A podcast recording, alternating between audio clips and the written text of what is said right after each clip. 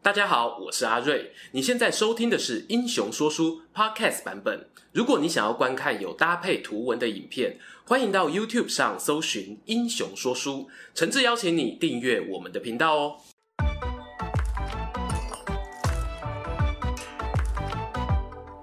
Hello，英雄说书的观众朋友，你们好，我是说书人阿瑞，替大家带来精彩的英雄故事。很多观众朋友啊，应该都有在台湾旅行的经验。有一种观光景点，几乎是你从小到大必去的，那就是糖厂。这不是我咧操蛋啦，我糖厂达人呢。从光复糖厂、西湖糖厂、湖尾糖厂、桥头糖厂，到歌手伍佰老家的蒜头糖厂，我通通都带家人去过。而且啊，台湾四季如夏，就算是冬天去呢，照样给他吃一杯牛奶冰啊，套心凉。不知道大家有没有想过，为何台湾呢有这么多的制糖工厂，现在呢却闲置停摆，没有继续产糖？有些呢甚至连建筑都拆除，完全没有复工打算。今天呢、我就来给大家说说，距离今天大约一百年前，台湾岛上曾经有个糖业帝国的故事。历史课本上呢，经常写到啊，清领时代末期，台湾呢有三大出口商品，分别是茶叶、樟脑以及糖。其中呢，重甘蔗制糖啊，是早在十七世纪荷兰东印度公司治台期间就有相关文献记录。对比于茶叶哦，是在十九世纪下半叶，经由英国商人陶德与大稻埕李春生等人的努力，才开始突飞猛进发展。糖业呢，可以说是大前辈了。但是啊，很多事情不是赢在起跑点就会笑到最后，特别是在商业领域啊，更是如此。时间来到一八八六年，台湾的糖业出口呢，面临前所未有的危机。当时，英国派驻淡水港的领事华伦在打报告时发现呢，那一年台湾的砂糖出口贸易额虽然小幅增加，但整体数量却减少到几乎是开港以来最糟的程度。会出现这个状况呢，主因是台湾糖的出口价高达每担三点五零美元，前一年哦还只有二点二五美元。这价格相当没有竞争力啊！人家宁可去爪哇、马尼拉进口相同品质的糖，也不要跟台湾买。价格为何会这么高哦？主要呢与生产成本和运输成本压不下来有关。以运输为例。一旦蔗糖从阿里港运到打狗的运费啊是零点一九美元，我帮大家有按计算机算好了，这占了出口价格的八点五趴。因此，那一位英国领事大胆预言，照这情况发展下去，台湾的糖业啊很快就要居居领便当了。But 世事变化就是这么奇妙哦。在华伦先生呢送出报告的九年后，一八九五年，台湾成为日本的殖民地，糖业非但没有消失，甚至啊还逆风高飞，在接下来三十几年间呢，成为有史以来第二个快速起飞的产业。哎，第一个啊就是刚刚说到的茶叶啦。究竟哦制糖业是吃了什么大力丸才会谷底反弹，甚至摇身一变成为帝国产业呢？结论啊，说在前头，糖业能够续命，日本总督府的扶植政策有密不可分的关系。和晚清时期的茶叶发展不同啊，大清帝国呢，当时对茶商做的主要就是课税，并没有积极介入商业运作。相反的呢，日本政府接管台湾之后，是主动扮演起一个糖业推手角色。为什么要这么做？有两个主要原因。第一呢，是要解决台湾的财政赤字问题。台湾啊，成为日本殖民地之后，日本政府呢会提供殖民地巨额的财政补贴，这对于本国财政呢产生莫大的压力。如果能够让台湾产业尽快发展起来，就能够减少补贴支出。第二个原因是呢，日本本土的砂糖贸易逆差。十九世纪末，日本每年会进口大量的砂糖。以一八九四年为例，那一年日本的砂糖消费量是三百一十八点二百万斤，其中哦进口的数量就占了七十一点九趴。台湾的糖业如果能发展起来，日本的砂糖消费可以改由台湾提供，贸易逆差就能减少，甚至渴望变成顺差。在这两项考量下呢，日本政府很快就有了动作。公元一八九八年，刚上任的总督儿玉源太郎协同民政长官后藤新平，在东京啊游说企业家来台投资建设糖厂。两年后，台湾制糖株式会社就风光举行成立大会，三井财阀以一千五百股作为最大股东，日本皇室与毛利家各占一千股，打狗糖商陈忠和与台南糖商王雪农加起来哦，也刚好是一千股。公司成立呢，代表资金到位，但资源要怎么运用，必须仰赖专业。后藤新平啊，鼓起三寸不烂之舌，说服了当时因身体状况不佳，在美国养病的农业专家新渡户稻造博士，来到台湾总督府担任殖产局局长。顺带一提，我们在李登辉那一集影片结尾也有提到，李前总统啊曾表示呢，受到新渡户博士的影响甚大。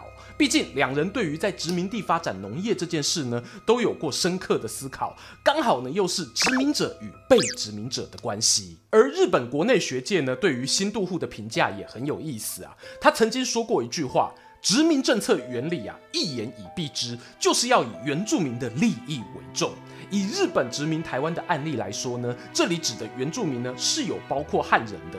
因此，也有人形容新渡户是个人道殖民主义者。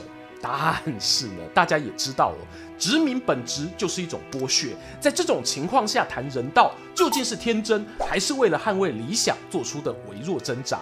这个啊，讲下去今天就不用谈糖业了。所以还是让我把镜头先转回来吧。新渡户上任之后啊，提出了一份报告，名为《糖业改良意见书》，成为日后总督府发展台湾糖业的核心架构。意见书里头列出三项重点，涵盖了糖业的生产端、制造端以及销售通路，分别是甘蔗农业的改良、制糖方式的改良以及国家保护政策。其中哦，甘蔗农业改良算是简单的啊。日本政府引进夏威夷蔗苗，免费提供给蔗农，取代原本糖分低的竹蔗，再加上呢补助使用肥料，很快啊就发挥效果。挑战呢是从想要改革制糖方式开始。很难想象哦，经历大清帝国超过百年的统治，台湾到了二十世纪初啊，一九零一年时的制糖方式还非常传统。农民呢，使用牛车拉动石磨，在名为糖布的临时建物里面榨甘蔗，取得原料糖。接着呢，再把这些原料糖送往糖间制成白糖或冰糖。可以想见啊，在这样原始生产环境下，甘蔗转换成糖的比率是很低的。那该怎么办呢？大家会想哦，我们就直接盖个新糖厂，问题不就解决了吗？事实上哦，同一年年底，在高雄的狗仔头制糖所已经开始运转。这是由前头提到的台湾制糖株式会社出资兴建，也是本岛第一个现代化的糖厂。讲个八卦事啊，当时呢，南台湾哦仍然有不少抗日势力在活动，好比林少猫等人，因此在此地上班的会社员工都必须要接受实弹射击训练，而且配备枪支，前后呢至少有四次击退敌人的记录。至于那一些进攻糖厂的人，究竟是真的盗匪，又或者抗日分子，可能啊还要更深入的研究。推广现代化糖厂所要面对的阻碍，治安还不是最麻烦的。新渡户博士指出一个问题。当时的台湾基础交通建设落后，还在使用牛车运送甘蔗原料。偏偏呐，甘蔗收割后如果没有赶快送到工厂，会因糖汁流失而使制糖率下降。你又不可能为了缩短原料从产地到工厂的时间，把工厂盖得遍地开花，这太不实际了。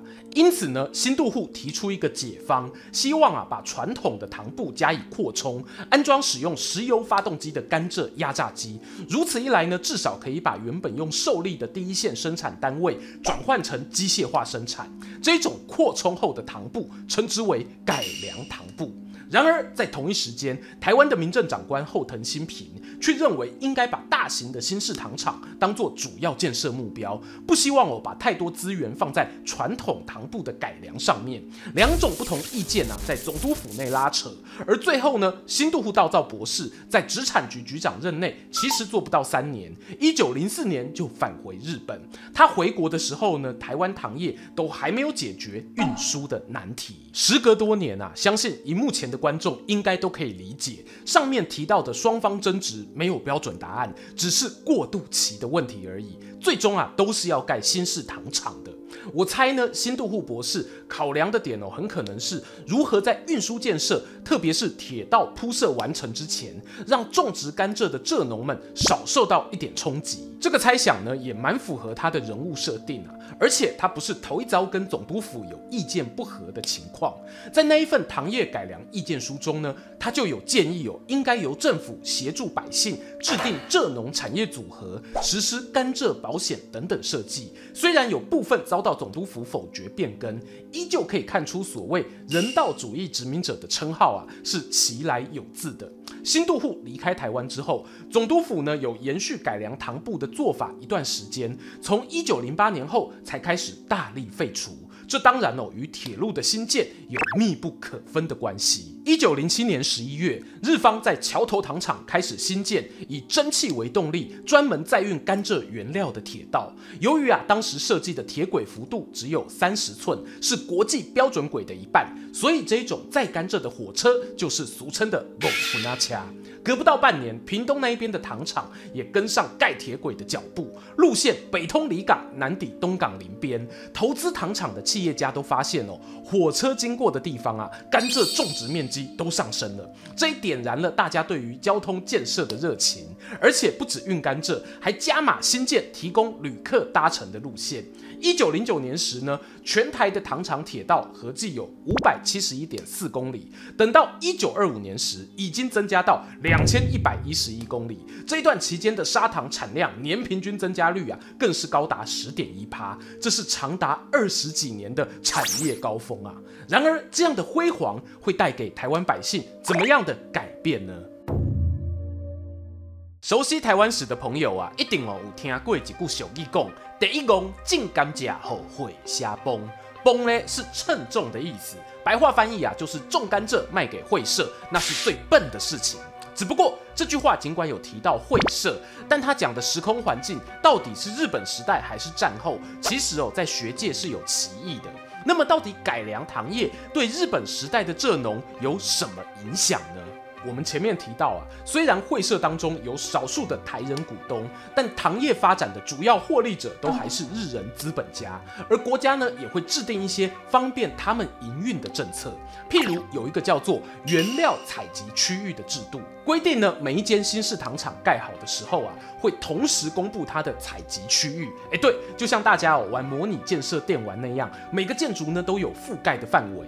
被采集区域盖到的甘蔗田，农夫采收之后只能够卖给糖厂制糖，除非有总督府特许，否则不准运到其他地方贩售。因为这个政策太经典，所以也成为研究日治时期糖业史的重要议题。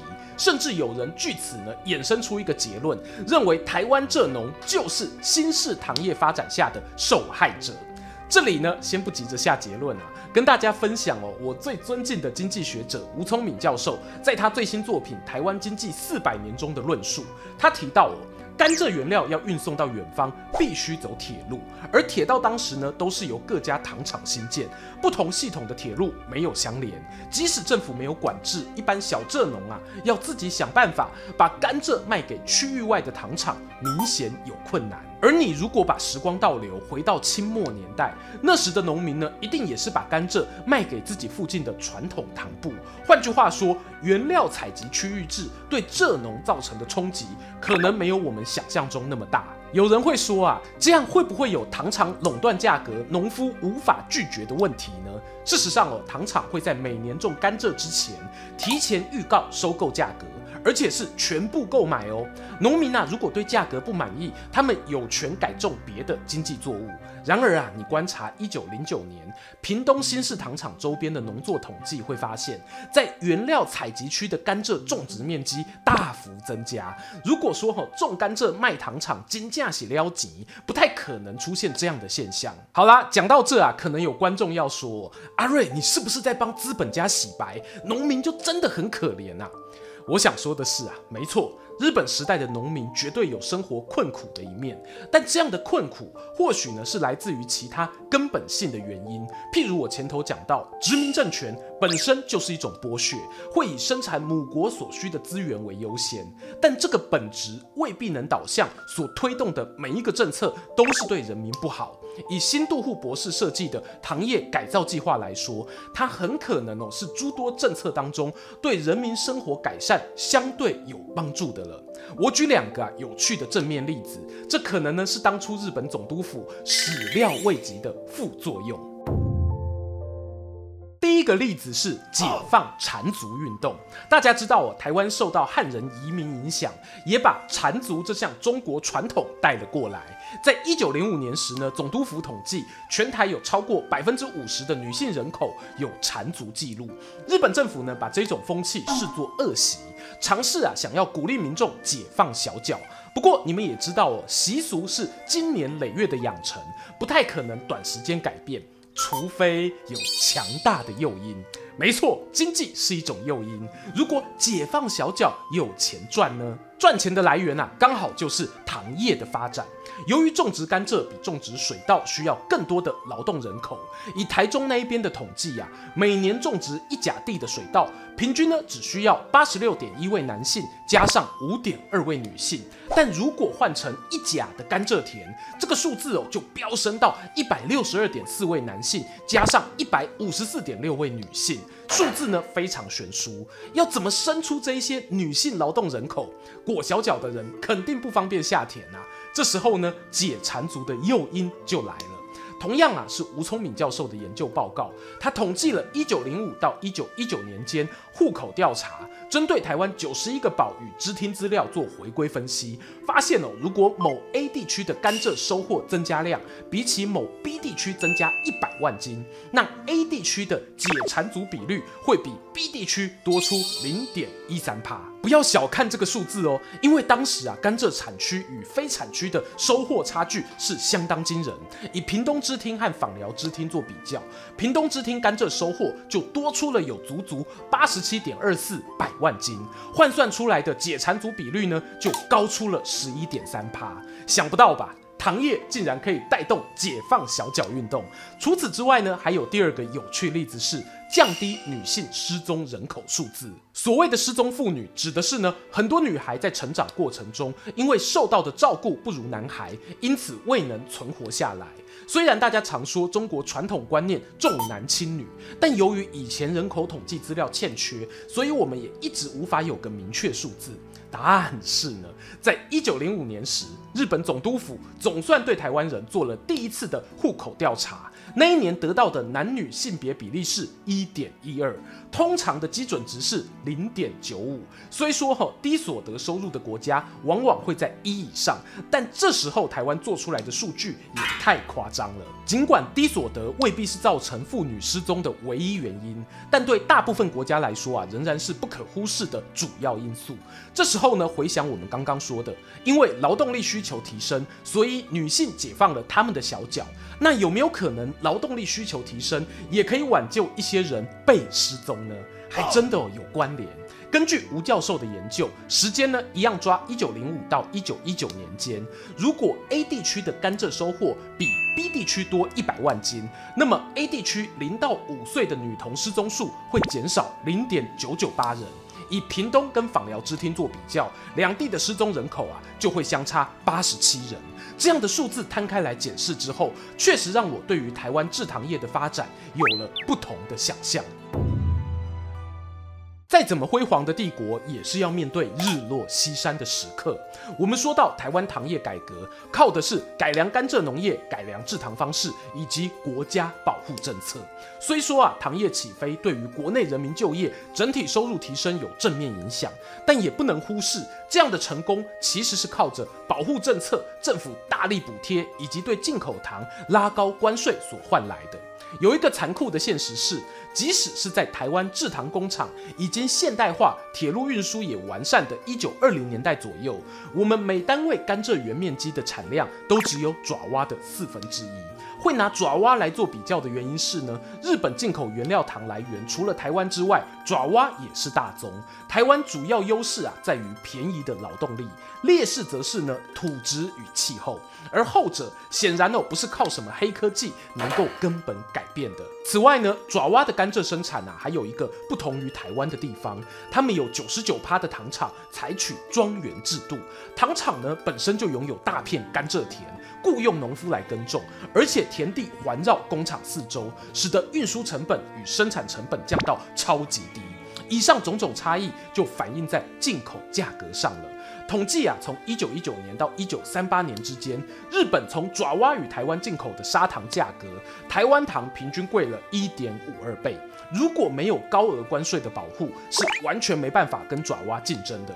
时间来到一九四五年，二次世界大战画下句点。原本四间有日方资本的民间制糖会社，由新成立的台湾糖业公司（以下简称台糖）给接收过去。从那时开始呢，国家对于糖业的政策就有了巨大改变。从战后啊到一九四八年底，台湾生产的砂糖有超过八成被送往上海，而且呢，配合国民政府稳定物价的政策，被要求必须以低于市价销售。这让原本成本就不低的台湾糖想要获利，更加是雪上加霜。这还没有提哦，一九四六年的时候发生了那一桩十五万公吨库存糖全部上缴朝廷的事件，直接让台糖公司啊被坑掉将近一整年的营运资金。我们在四万换一元货币风暴里呢有聊到这一段故事，欢迎大家哦可以点右上角资讯卡延伸欣赏。一九五零年代过后，尽管两岸局势呢有稍微稳定下来，但台糖的砂糖出口几乎啊都是赔钱的。扣掉一九六三和六四两年，因为古巴危机导致国际糖价大幅上涨，其他年份的台湾制糖成本始终比国际糖价高，可以说是卖一桶赔一桶。最后呢，国民政府只好做出了一个政策，叫做以内销补贴外销。由于台糖公司啊是公营企业，经济部一声令下。一九四九年禁止砂糖进口，台糖呢在国内就是独占市场，价格自己说了算，可以定出我比成本高的价格来补贴外销上的损失。只不过这样的政策啊，和前面日本时期的关税保护目的可以说是天差地远。一个是透过扶植特定产业，带动经济与基础建设发展，但后面这一个补贴外销措施呢，充其量只是帮助公营企业苟延残喘，再也无法重现过去糖业帝国的荣光了。终于又来到结论时间，日本殖民时期对台湾实施的糖业改良政策到底是好是坏呢？不妨啊从政策影响的群体去思考。以发展糖业来说，最大的获利者应该是新式糖厂的投资人。同时呢，蔗农的生活水准也有得到相当程度的提升。至于这样的提升有没有符合民众期待的利益哦，是另外一回事。有人获利，当然就会有人利益受损。在日本本土与台湾的砂糖消费者，是这一项政策底下相对弱势的族群。最近啊，刚好又要到了选举年。台湾民众呢，经常会在社群媒体上论辩各种政策的优劣。我们该如何审视与自己生活有关的政策？今天糖业帝国的故事，或许能提供你一个方向。针对每一项改革会带来的影响，你可以试想两个优点，两个缺点。有时候哦，人们会支持一个政策，未必是优点有多吸引人，反而呢是看缺点自己能不能承受。大家下次去糖厂吃冰的时候，可能吃的就不单纯是而是满满的历史回忆喽。照惯例啊，又是我们每月赠书时间，要送给大家的呢，毫不意外就是影片中提到的《台湾经济四百年》。这本呢，是我认为国高中以上就能够阅读，从严谨经济学角度去思考台湾历史变迁的优良读物。感谢读墨电子书赞助给大家抽奖，只要在影片下方留言“糖业帝国”，就有机会抽中好书。付费会员们还可以到专属社群贴文填写表单，有第二次抽奖机会哦。今天的故事说到这边，还想听更多台湾史的小故事，可以点击我左手边的小框框看更多影片。最后邀请大家不吝订阅英雄说书，追踪说书人阿瑞的 Instagram，我会在那边分享更多说书日常。在能力所及范围，也可以使用加入会员或超级感谢留言，给频道更多支持。期待和你们下次空中再见。